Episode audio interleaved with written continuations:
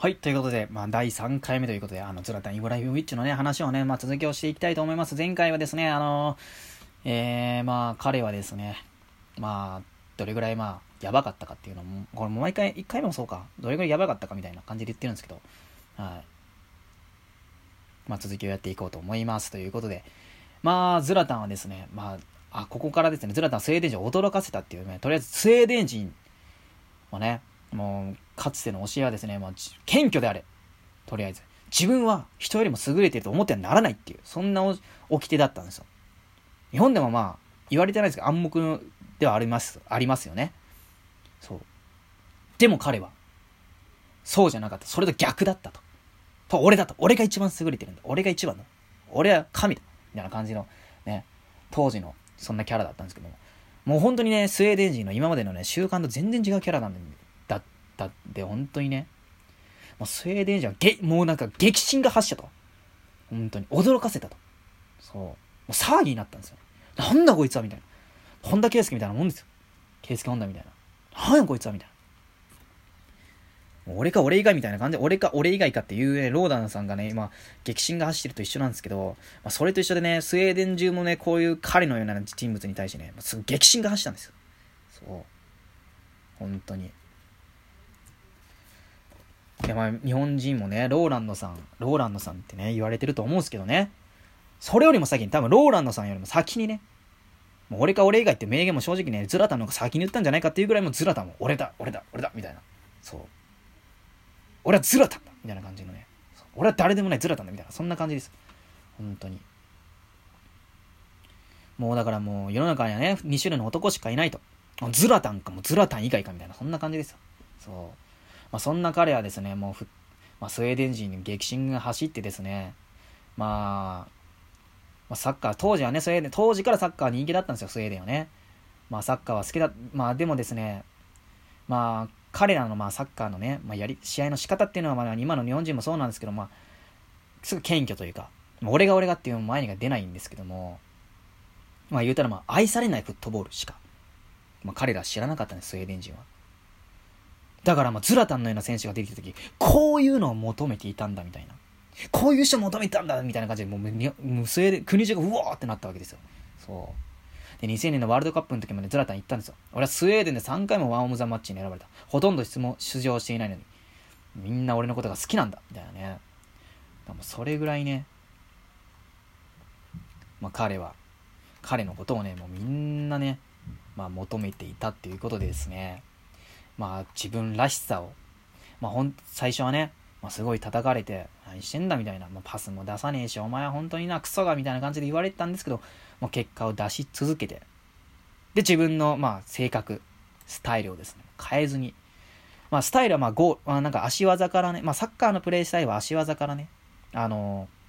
ー、まあ、ゴールを量産する方で、まあ、みんなを見せ、魅了するっていうのにね、まあ、シフトチェンジしたんですけども、とりあえず自分の生き方、性格はね、もう変えなかったと。怖くないですか？全国中のね、考え方がね、自分は自分はって出しちゃいけないって考え方なのに、まあ、彼はまあ、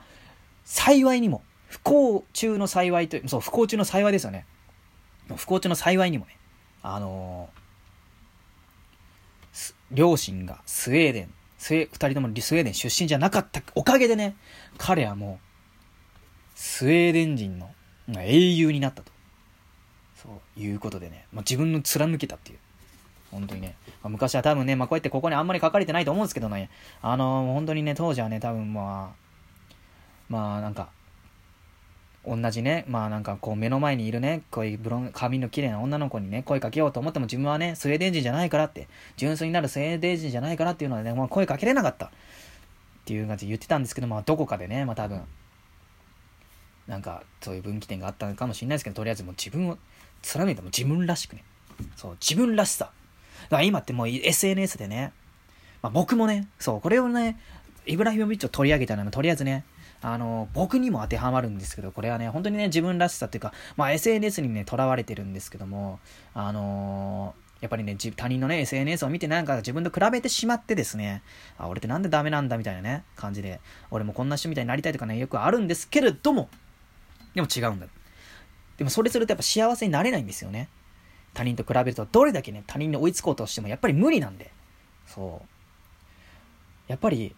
比べるのはまあ、自分自身であるべきだと、僕は本当に思うんですよ。他人と比べてもね、一向に勝てるわけがないんで、本当に。仮に勝てたとしても、それに、仮に勝てたとしても、また違う誰かにね、比べてしまって、また心が病んでしまうと。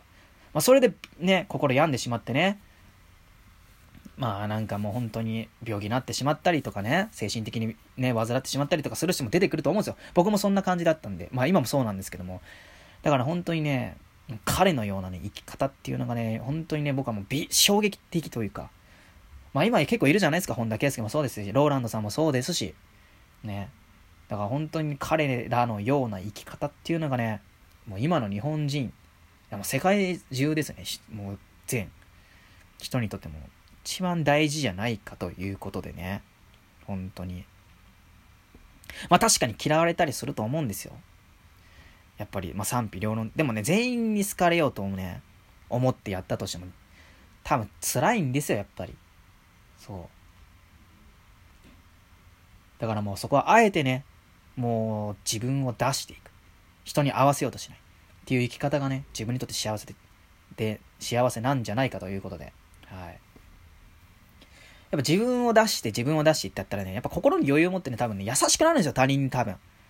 おそらく。で、現にね、イブラヒモビッチね、すごい破天荒であるんですけど、優しいんですよ。彼って。で、子供に特に優しい。やっぱり幼少期の時に彼はね、あんまりいい環境で育たなかったから、いい環境ではなかったから、彼はね、本当に子供に優しいんですよ。例えばですね、あのどこだろう？ミ、ラン時代ですかね？なんかその時に、あの、彼、あの、まあ、エスコートキッズっていういるんですよ。あの、選手とね、一緒になんかお手手つないで入場する子供がいる、子供がね、いるんですよ。それをエスコートキッズって言うんですけども、まあなんか、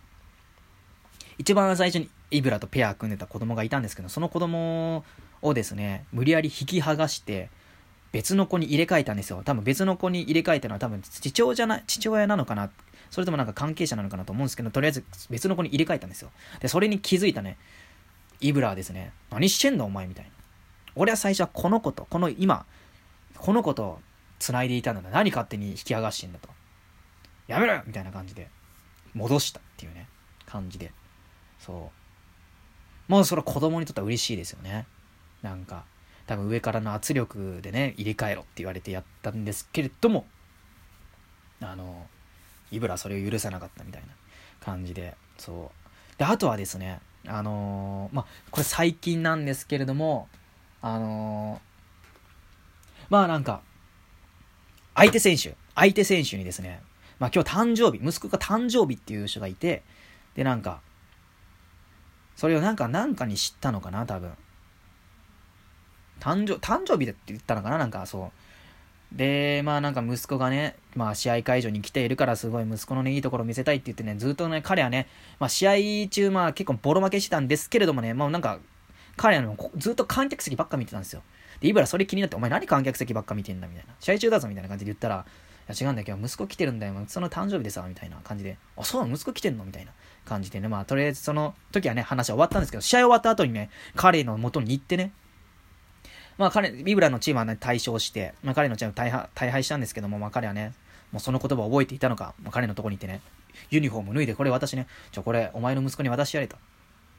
これ俺からの誕生日プレゼントだ、みたいな感じで言って。もう彼はすごいね、喜んだっていうね、イブラすげえ、みたいなね、感じで、敵地でも、でありながらね、こんなん覚えてんねや、みたいな感じでね。試合中あんなブチギレてんのに、こいつすげえな、みたいな、そう。感じで。で、あとは、まあなんか、あの、これもアメリカなんですけども、アメリカサッカーチーム見た時なんですけども、まあエスコートキッズがね、まあすごい緊張するみたいな感じでね、イブラに言ったんですよ。そしたらイブラが、うん、どうしたんだみたいな。わざわざね、もうこの子供の身長に合わせて、彼197センチですよ。197センチこうやってね、わざわざ子供のね、身長に合わせてこうやって聞くんですよ。耳傾けてどうしたんだみたいな。そしたらまあなんか、でもすごい緊張するんだ。感じでまあ言ったらですね、あの、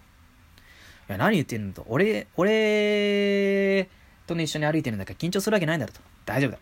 俺を信じろと。大丈夫だぞ、みたいな。俺はイブラだ、みたいな感じで言ってね、そう、子供に気にかけるっていうのと。